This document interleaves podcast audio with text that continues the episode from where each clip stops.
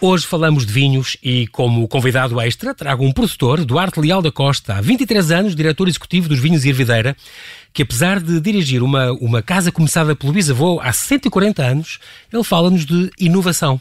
Faz, por exemplo, um vinho invisível, com uvas tintas, faz vindimas noturnas, faz vinhos que estagiam 8 a 10 meses a 30 a 40 metros de profundidade no Alqueva vai ter um vinho feito pelos próprios clientes, já produzem vinho ecológico, exportam em grande quantidade para a China, etc, etc, etc. Tem muitas novidades, muitas coisas interessantes para, para conversar e por isso obrigado, agradeço-te este já, Duarte.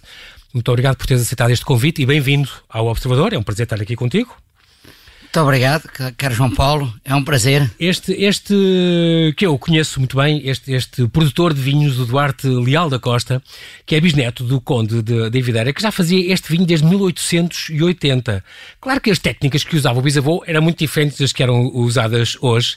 E este bisavô recebeu o título do rei Dom Carlos uh, devido ao, ao, cariz, uma coisa que continua na família, bastante social, uh, como ele uh, sempre pautou o seu projeto, da, da, sua lavoura, da sua agricultura, dos seus vinhos, com agricultores bem-sucedidos. Ainda há hoje garrafas de 1880 e que, pelos vistos, conservam, permanecem em, em, em, excelente estado, já ouvi dizer. Boa, boa tarde outra vez, boa noite, boa noite também aos ouvintes todos. Estar na rádio é estar com as pessoas e por isso um é grande verdade. abraço a todos que estão aqui a acompanhar-nos neste programa. É um espetáculo ter vinhos de 1890, 1900, 1899, 1928. Temos vinhos que são verdadeiras relíquias e Faz agora um ano e meio, dia 6 de setembro de 2018, abrimos três garrafas. Dessas, de dessa altura? 1928, todas impecáveis. É impressionante como é que há vinhos que se aguentam estes anos todos. É verdade. E também do Douro também já tinha dado provas disso acontecer. Aliás, há leilões chega a haver leilões na Christie's e na Sotheby's de vinhos com 200 anos. E com é mais fácil haver vinhos de 1900 e pouco eh, muito bons do que 1970, 1980. E isto, isto vinhos de mesa, vinhos certificados, DOC, Sim. sem ser vinhos fortificados como o vinho do Porto. E porquê? Porque os vinhos eh, conservavam-se pelo álcool e antigamente faziam-se vinhos com 16, 17, 18 graus. Muito bem, está, está, explicado. Realmente o álcool conserva bem, sabe? Conserva bem essa coisa. Uh, fica aqui também uma homenagem no arranque desta conversa a esta, à tua mãe, Dona Maria Isabel, esta matriarca desta família, uh, já com 92 anos, 92, 92 anos já, e que, neta do Conde de Irvideira, e que, que teve estes seis filhos uh, realmente que, que, se empenharam, e sobretudo o Duarte agora, como sócio maioritário dos vinhos de Irvideira, que é preciso dizer que assumiu, uh, quando assumiram esta, esta produção, em 98, portanto, uh, em 88, é que depois daquelas confusões todas e as terras foram devolvidas, e quando foram devolvidas, a família teve que partir do zero, porque mesmo as herdades que tinha no Alentejo foram-lhes devolvidas sem nada, sem, sem vinha, sem máquinas, sem nada. Tiveram que alugar pastagens e, e, começar uh, a investir devagarinho e, e a, a recomeçar este império familiar outra vez, que está a chegar a, muito bom porto e é um, e é um bom e isso é um bom e nós estamos a, a provar isso mesmo. Um, esta esta adega que em 2002 surgiu este, este, projeto de construção da adega, portanto, da Ervideira, na herdade da Herdadinha, portanto, isto estamos a falar de, do Conselho de, de Évora, perto de Reguengos de Monsaraz, um, e todos estes hectares eh, chegam a, a depois receber, uh, vocês recebem na adega quase o quê? Um, por ano um milhão de quilos de, de uvas? Oh, João Paulo, quer João É verdade, Paulo. este número é, é Exatamente esse. Conheces mais da Ervideira. Mas, é, mas é possível um milhão de quilos? É possível, exatamente, um, um milhão de quilos. Se fizermos as contas facilmente de 160 hectares de vinha, que é o total que temos divididos entre Reguengos e a Vidigueira, que são sub-regiões do Alentejo, uhum. eh, com 6 toneladas e pouco, 7 toneladas por hectare, que é uma produção relativamente baixa, conseguimos chegar a um milhão de quilos por ano médio. E é isso que é o nosso trabalho e depois converte-se em 700 e tal, quase 800 mil litros de vinho. Converte-se em 700, cerca de 700 mil litros de vinho que não trabalhamos na totalidade. O que é que nós procuramos trabalhar? A ervideira está muito focada em nicho de mercado. Nós trabalhamos muito vinhos com caráter completamente diferenciador. E então há uma parte do, dos vinhos que fazemos que nos descartamos imediatamente para depois colocar foco só naqueles vinhos que são inovadores, naqueles vinhos que são verdadeiramente diferenciadores. Porque vocês têm uma série, por exemplo, meio milhão de garrafas uh, com marca e depois uns 300 mil que, que vendem a granel. Portanto, 700, são 700 mil garrafas com a nossa marca, okay. uh, sempre a crescer. Uh, e temos 300 mil, 250 mil litros que vendemos a granel e que nos libertamos dele rapidamente para colocar foco naquilo que interessa, que é os vinhos Ervideira. É preciso também por aqui fazer aqui uma nota ao Nelson Rolo, portanto o vosso enólogo de serviço já está com vocês há quanto tempo? É, o Nelson tem é 20 anos de casa e é a minha outra, é uma metade da minha loucura. Eu tenho uma loucura apresenta um projeto e o tipo começa a vibrar e depois o transmite a, a, loucura ao resto Contagia da equipa é bem, e, e, vai andando sempre esta loucura entre, dividida entre todos. É preciso também dizer que esta, com os teus filhos, com o Duarte e o Bernardo, também já envolvidos neste negócio, já é a quinta geração que está a tomar conta, a assumir um bocadinho este, este projeto. Epa, eh, falámos aqui um bocadinho em loucura e há uma das coisas que eu quero é fazer com que as gerações assumam as responsabilidades. Não se pode ser filho de e por isso, por ser filho de, uh, passa-se a ser alguém. Não.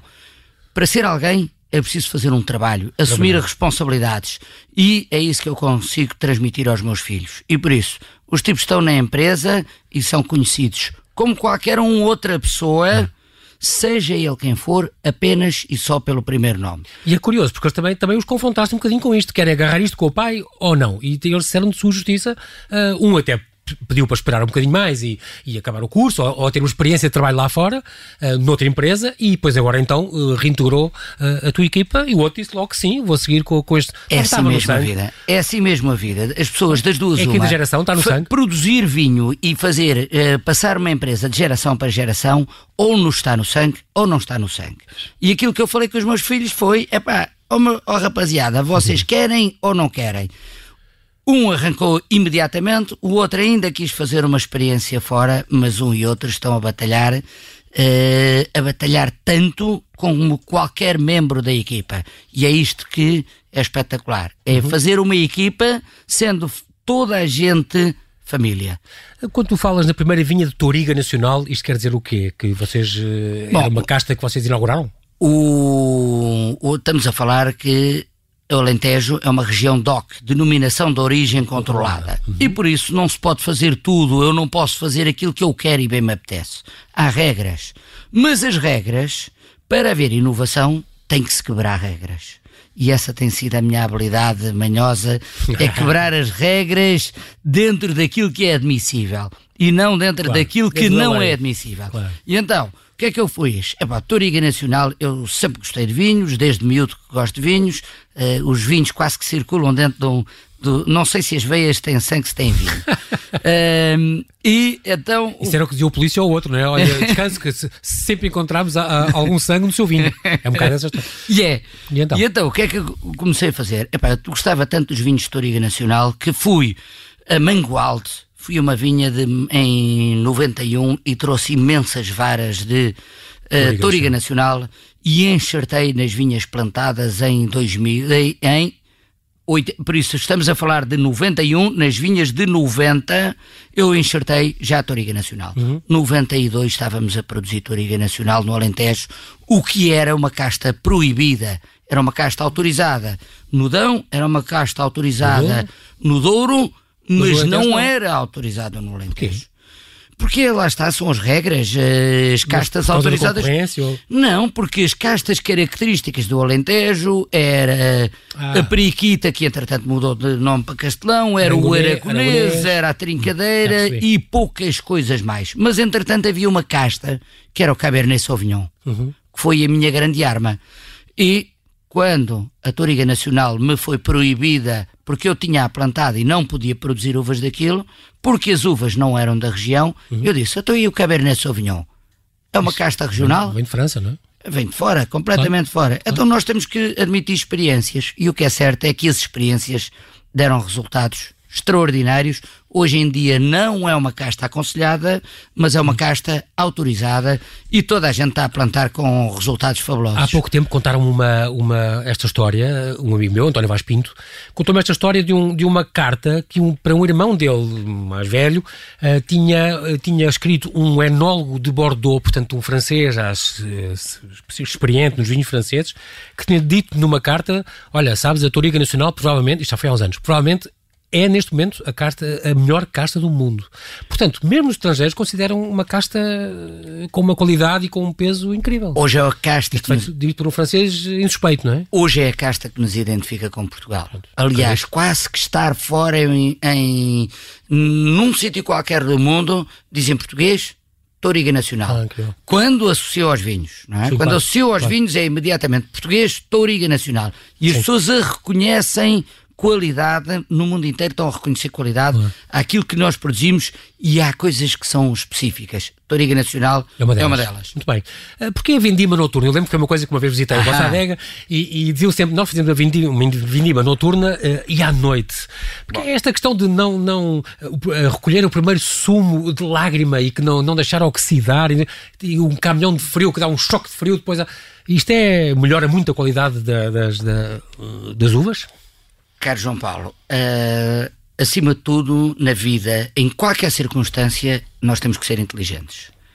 Deus deu-nos a vida e Deus deu-nos a inteligência uh, para pensar. E o Alentejo é terra do sol. E por isso, se estamos na terra do sol, se colhemos durante o dia, durante o dia estamos a falar de 40, 42, 43 graus à sombra, o que quer dizer 50, 55, 57 graus ao sol. É, qual é a grande vantagem? Qual é a grande vantagem da noite? A noite quebra a temperatura 20 graus.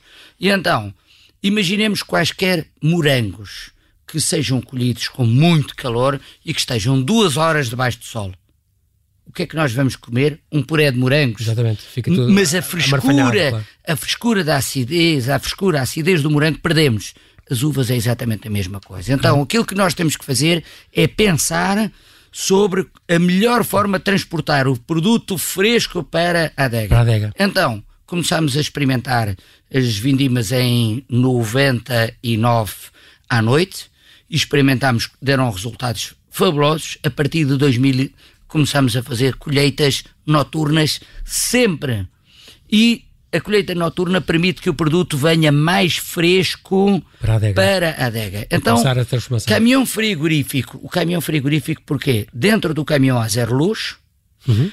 20 graus negativos não é para congelar as uvas, mas é para dar um choque, choque térmico, térmico a, ao produto fresco e transportar-lhe a temperatura muito mais para baixo.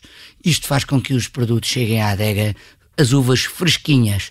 E essa frescura, essa frescura vai se traduzir numa qualidade, mas incomparável, é uma coisa extraordinária. No entanto, o Nelson Rolo também diz às vezes, o teu enólogo, uh, as coisas normalmente correm bem, mas como, como na lavoura acontecem estes altos e baixos, nem sempre correm bem. Porquê? O que é que pode correr mal num processo destes? Porque estamos a trabalhar com a natureza. É, exato, e a natureza, há sempre imponderáveis. A natureza é sempre imponderável. Exato. Há sempre sol a mais, há sempre vento a mais, é. há sempre chuva a mais, há sempre frio a mais, é. há sempre qualquer coisa a mais. Há sempre um risco. E é um, um programa que nós temos é saber prever a uh, uh, o clima na próxima semana. Mas para além de uma semana, é um imponderável. Claro. E por isso, cada ano é apenas um ano. E estamos aqui a jogar numas peças de xadrez que nunca sabemos Exatamente. como é que vai ser a jogada do, seguinte, do, do, adversário. do, do adversário. E aqui estávamos a falar do adversário clima. Claro, uh, claro. Que é um adversário bom. Pronto, é um, é um vosso adversário ou o vosso aliado, também pode ser, não é? Há, há anos em que é vosso aliado. Vamos ver, eu estou a dizer o adversário, mas não é um adversário inimigo, é o um adversário claro, do jogo e o adversário do jogo é o parceiro. É das... O clima do Alentejo é bestialmente favorável para os vinhos do Alentejo. Indubitavelmente são vinhos bons e depois há outros que ainda são melhores. Uh, e nós batalhamos para estar entre os melhores dos melhores. Estamos em 2007. Isto agora é um assunto que eu adoro, claro. E aí nasce o Invisível. Portanto, foi uma, vocês foram pioneiros no vinho invisível. Uh, eu já o provei várias vezes e espanta-me sempre como é que isto é possível acontecer. Este vinho que é invisível, mas ainda por cima feito com uvas tintas. Portanto, é uma coisa espantosa. Uh, e o mais engraçado é que é um vinho. Uh, Claro que quando o, o enólogo eh, enviou eh, que lhe fizeram a primeira vez e o Nelson mandou estes 300 SMS para todos os contatos que ele tinha no telemóvel, a dizer que tinham feito a Quinta de Videira, acabava de lançar um, um, vinho branco feito de uvas tintas, o tal vinho invisível, era de 1 de Abril, ninguém acreditou, acharam que era uma grande partida e foi, deve ter sido uma cena extraordinária. Portanto, lançaram isto e depois o que é certo é que depois provaram este exclusivo e um, foi um sucesso e continua a ser um grande sucesso, chegou a ganhar concursos com, com comida japonesa, por exemplo, uma coisa incrível, uh, que deve ser bebida entre 6 e 16 graus e tal, recomendado por isto, recomendado por aquilo. Qual é esta história? Que ideia? Quem é que teve a ideia de fazer um vinho invisível? Há aqui uns iluminados na empresa, uh, dos quais eu tenho a honra de ser, fazer parte um desta loucura. Exato. E então, em 2007, nós temos a Ervideira, tem uma tecnologia de brancos muito, muito boa. Eh, muito apurada, fermentamos com temperaturas muito baixas e temos sido invariavelmente reconhecidos pelos brancos. Uhum. Uh, destacamos numa região quente, destacamos muito, muito pelos brancos. E os franceses, os suíços, os alemães faziam uma coisa que era o blanc de noir. O blanc de noir era o subproduto, era o filho mau dos vinhos tintos. Então, para terem um vinho tinto bom, separava um pouco de sumo dos vinhos tintos, que era para que houvesse menos sumo com as massas. E no fundo, o tinto ser mais tinto.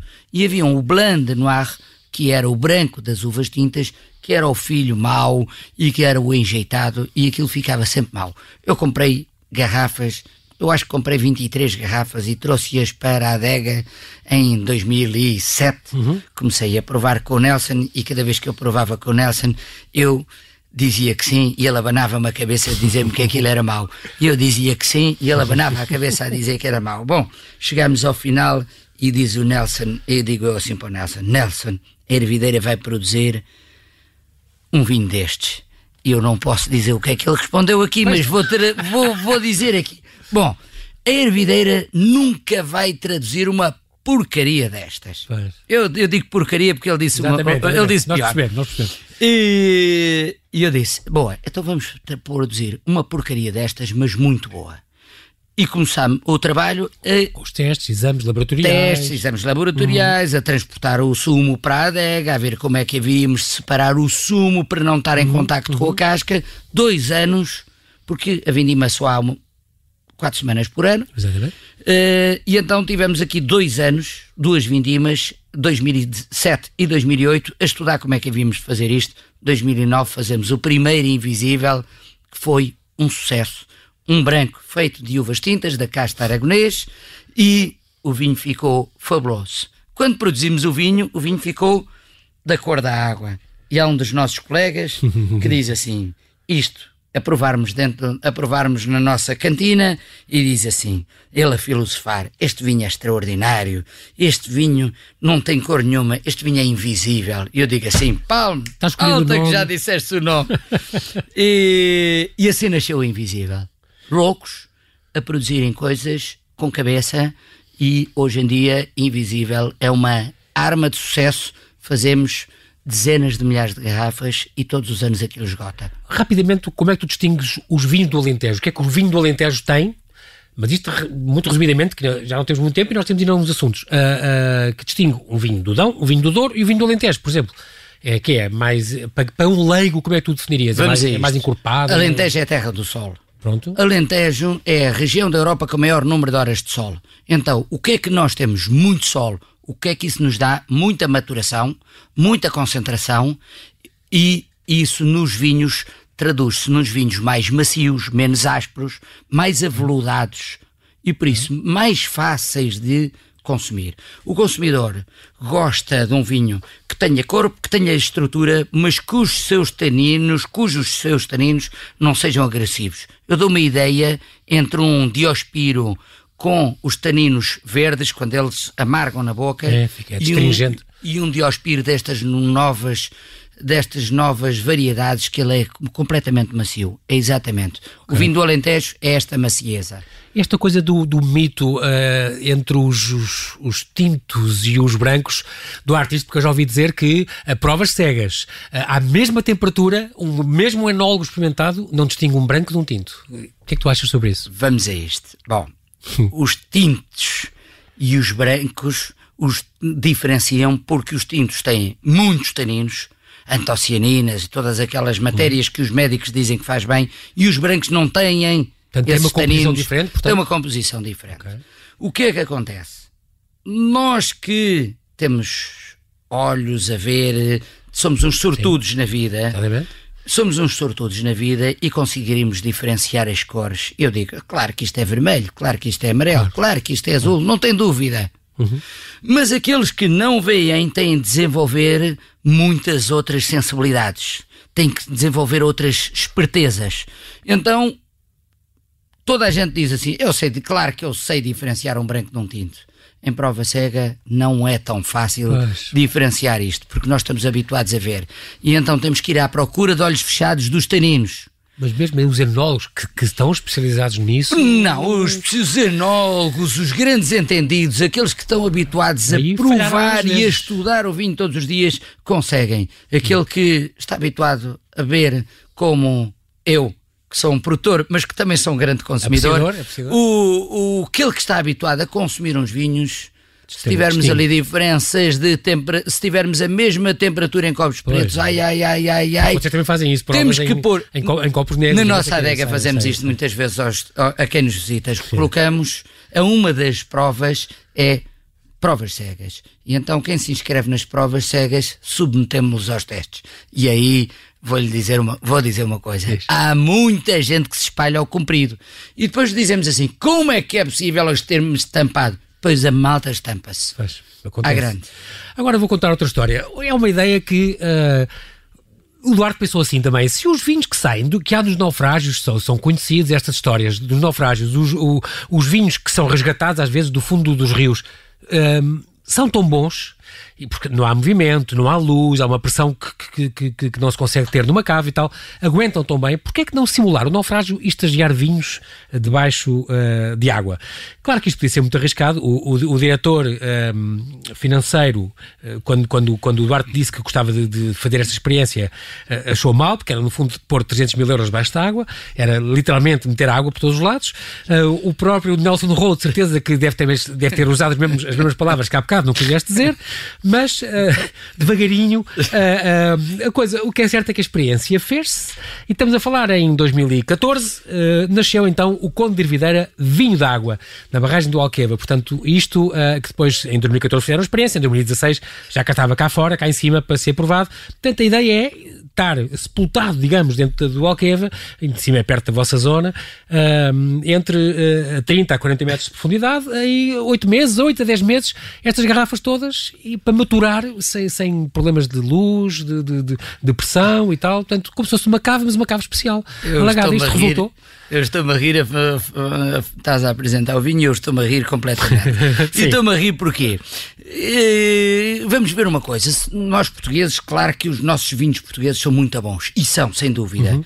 Mas há vinhos bons por todo o lado. Há vinhos bons pela Austrália, pela Nova Zelândia, pelo Chile, pela Argentina, uhum. Espanha, França. Mas claro que o nosso orgulho português diz os nossos vinhos são os melhores do mundo. E até são. Mas, mas eh, o que é que acontece? Há bons vinhos e eh, na minha vida eu sempre tenho pautado a, a vida por alguma irreverência.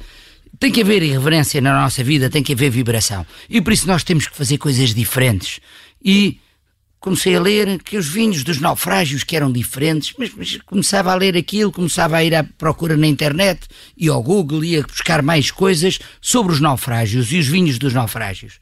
E cada coisa que eu lia dizia sempre que havia diferenças no vinho. E eu digo, oh caraças, porque é que há de haver diferenças? E fui, pus uma caixinha com 12 garrafas dentro d'água na Amieira Marina, cheguei lá, pendurei no cais, 25 metros de profundidade, pus lá as garrafas e quando Daí uns meses tirei, ei caraças, as garrafas vinham todas cheias de água. Eu fiquei enervado. Quem é que terá sido o pirata que me roubou os vinhos e que ainda por cima para gozar comigo? Bom, isto tudo para explicar que a pressão estourou com a rolha e ah, a água invadiu. O vinho saiu, saiu e as garrafas ficaram com água. Fiz o segundo teste com rolhas mais fortes, as garrafas lacradas e ao final de três meses os vinhos estavam completamente diferentes.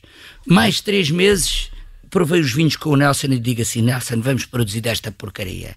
E diz ele assim: Você é louco. eu digo assim: Claro que sou, vamos embora. E começámos a produzir 30 mil garrafas debaixo d'água. Isto dá cabo da cabeça de qualquer empresa, dá cabo da cabeça de qualquer diretor financeiro. Criámos o vinho da água, é um sucesso. Estamos a vender o vinho da água pelo mundo fora e é loucura. Há loucura, sim senhora, tem que haver, mas é esta loucura saudável que eu tenho, claro. que me vai criando aqui desafios e desafios à equipa toda, que põe a cabeça da malta toda maluca.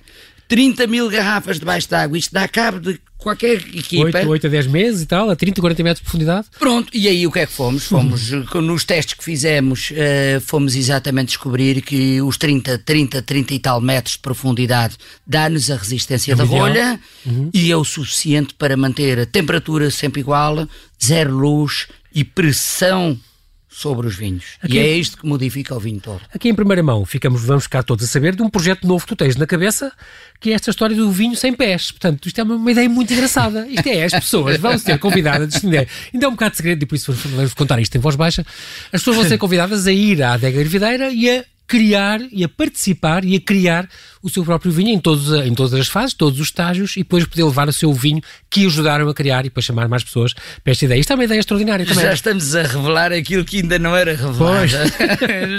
já estava a falar isso lá atrás, Sim, não era para falarmos aqui. Voltem vir daqui a um ano e já percebem. Agora vou ter que cortar esta gravação. o que é que acontece? O, é uma ideia muito boa. A também. interação com, com, uh, com, o cliente, com, é? o cliente, com os turistas, com o consumidor. Não é no turismo, é, é aquilo que É aquilo que nos apaixona ter um vinho, ah, e o meu vinho. Não, o vinho não é meu, o vinho é das pessoas.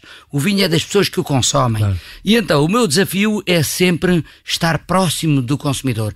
E o, o, o enólogo, o produtor, eh, não consegue estar muito próximo. E então, cada vez tentamos aproximar mais. O que é que vamos criar agora? Um vinho que é feito pelos próprios clientes. visitantes, clientes. Uhum. Ou seja, convidamos os nossos clientes a dizerem: venham cá fazer o vinho connosco. Uh, o vinho vai ter um nome que já foi meio revelado aqui. Eh, já está aqui a surpresa a ser revelada. Portanto, no fundo eles participam em tudo, quer na, na vindima, quer na pizza, quer... quer uh... O que nós queremos é que as pessoas intervenham na própria ervideira. Eles são parte da própria ervideira, não são os nossos consumidores. É tal e qual como o, o, o ouvinte da rádio. Uhum. O, o, ouvinte da rádio não é aquele que está lá longe, não, é aquele que está, aquele que está ao nosso lado, Exatamente. com o ouvido aqui a ouvir-nos. O consumidor de vinho não é aquele tipo que está lá longe e que nós não conhecemos, não, é aquele que está próximo. E então nós vamos convidá-lo para ele ainda se aproximar mais de nós. Vocês na rádio também fazem isto, convidam-nos claro. para eles virem até cá e conhecerem a rádio, conhecer uhum. isto. Uhum. O que é que nós estamos a fazer? Convidamos os turistas, convidamos os, os consumidores a virem até nós, trabalharem connosco e fazerem um vinho no ciclo inteiro e começa pela apanha das uvas, pela pisa das uvas e depois quem quiser que esteja longe pode acompanhar pela internet, pode acompanhar por através de e-mails, pode, mas nós também vamos fazendo filmes a acompanhar aquilo que vamos fazendo. Quem quiser vem provar o seu vinho, o seu vinho, Sim. não é o vinho dos outros, não é o vinho produzido pela ervideira, não, é o meu vinho, é aquilo que as pessoas vão produzir. E esta é uma interação nova que nós estamos a lançar com os nossos parceiros, nossos clientes, com os nossos consumidores.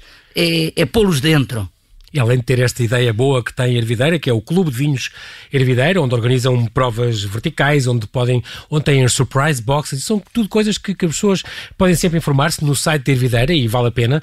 Ideias que aproximam, no fundo, do consumidor e fazem as pessoas gostar mais, mas também mais do que gostar, ou provar de vez em quando, ou experimentar de vez em quando, ou celebrar uma ocasião com um vinho especial da, da Hervideira, fazer parte e estar, estar dentro, estar, dar as mãos e os pés e, e a cabeça e, e, e, estar envolvido na, na feitura destes vinhos, que é uma coisa muito importante. Há entre, entre todas estas. Estava aqui a pensar nas medalhas, era uma pergunta que eu tinha feito, Duarte, antes, a questão da. Se às vezes estes, estes prémios, estas medalhas que as pessoas veem que os vinhos ganham, às vezes há um vinho que tem 50 prémios, 50 medalhas em Genebra, na feira disto, feira daquilo, e já uma vez me, me tinham alertado, olha, que às vezes isto é um bocado comprado e pode não ser verdadeiro, mas o que é certo é que há, uh, ah, um, há concursos e concursos, há, há, feiras e feiras, não é? E portanto. Um, quando é um concurso independente com, com, nome, com nome consagrado, aí há que ligar com certeza aos prémios que vocês têm, já são é muitos. Verdade. Mas também há, como tu me disseste, explicaste muito bem, há vinhos, e aqui sem problema nenhum falamos de outras marcas, como o Peramanca ou como o Barca Velha, que não entram nestes concursos. Não. É verdade. Mas como vocês também têm esta história do, do, do é... de Videira, duas, duas, duas barricas, Cada, é verdade, é isto mesmo. É um vinho de luxo, uh, do, para um nicho muito há especial. Vinhos, há vinhos que vão a concursos e há concursos e concursos. Claro. Uh, há concursos que têm no mundo muito peso e muita independência uhum. uh, e que por isso têm um peso na opinião do consumidor muito forte. São, são esses a quem nós temos recorrido a enviar amostras. Quem é que envia as amostras? Normalmente é o produtor que envia as amostras. E por isso nós enviamos as amostras dos vinhos que queremos. Qualquer produtor sério, em que eu englobo a maioria, de grande maioria de todos os produtores, como tudo na vida, há sempre claro, claro. um tipo menos sério, ou, ou, claro. ou, mas as pessoas, na sua globalidade, são sérias. Uhum. E enviam os seus vinhos. E há vinhos super extraordinários que não são entendíveis em concursos. E por isso, há vinhos que são super extraordinários e que não vão a concursos. Os vinhos da gama média alta e alta são os vinhos que vão para concursos e são esses os ganhadores das medalhas. Uhum. Os vinhos verdadeiramente extraordinários, esses nunca vão a concursos porque são quantidades tão limitadas. Claro. Imagine que o nosso Duas Barricas, que ganha uma medalha de ouro num concurso qualquer e as pessoas querem comprar. É um vinho que são 300 garrafas para o mundo inteiro. Sim. O vinho é tão extraordinário e tão exclusivo que não é claro, para ir para concursos. Claro. Mesmo assim, é, é, este vinho, devo dizer, que, que, que é uma edição limitadíssima, estas 300 garrafas, de litro e meio, eh, cujo preço de venda ao público anda entre os 450, 550 euros, e apesar deste preço, mais de um terço desta produção já está vendida. Portanto, é com certeza um produto de excelentíssima qualidade, que não é para todas as bolsas, mas, como em tudo na vida, também há carros eh, acima do topo de gama que Exatamente. só o Ronaldo é que pode comprar, e há outros que nós mortais. Exatamente isso mesmo. E esse, e esse carro verdadeiramente extraordinário que é tão caro, vale esse dinheiro? Claro que vale. Sim. É como os vinhos. Há vinhos que custam 500 euros, 1000 euros. Vale esse dinheiro? Vale. Vale porquê? Porque há consumidores para claro. o comprarem. E têm que ser coisas verdadeiramente extraordinárias. Claro. E as coisas extraordinárias não se produzem vulgarmente, não se produzem todos os dias. E por isso é que elas são caras. E a sua raridade faz esse seu preço. Este, este nós agora temos dois minutos, uh, Duarte. Já não vamos falar, por exemplo, que poderíamos do, do, do, vosso futuro ecológico e esta questão do hervideira BioNature, que vocês também já fazem. Mas, por exemplo, a questão da de exportação para a China e os coronavírus e esta história toda, isto não te assusta nada? Ai, porque vocês exportam muito para a China. Claro que assusta, dois minutos é muito pequenina. Aí, vamos embora. É. Um, Tínhamos aqui matéria para falar durante Exato. três anos.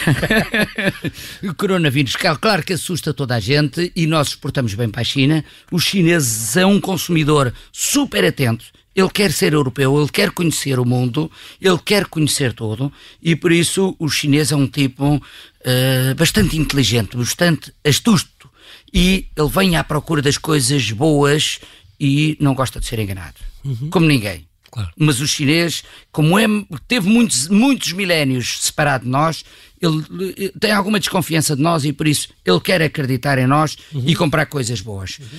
Claro que o coronavírus eh, vem atacar um bocadinho, eh, mas temos que saber trabalhar. Eh, como eu costumo dizer, no, no desporto, nós temos que saber trabalhar com a nossa equipa e com os adversários. E por isso temos que saber ganhar. Vamos lutar e saber lutar contra todas as armas para conseguir passar esta fase, que vai ser uma fase difícil, claro, claro. que vai afetar todos, mais uns do que outros, mas temos que ser astutos e saber trabalhar. Muito bem, e ficou, infelizmente, não temos tempo para mais, uh, Duarte, que resta-me agradecer-te por teres partilhado aqui no Observador as tuas histórias sobre a vinha, sobre o vinho.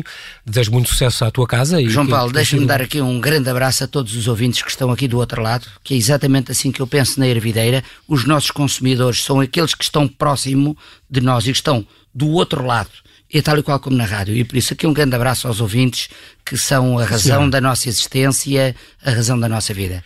Um grande abraço a todos.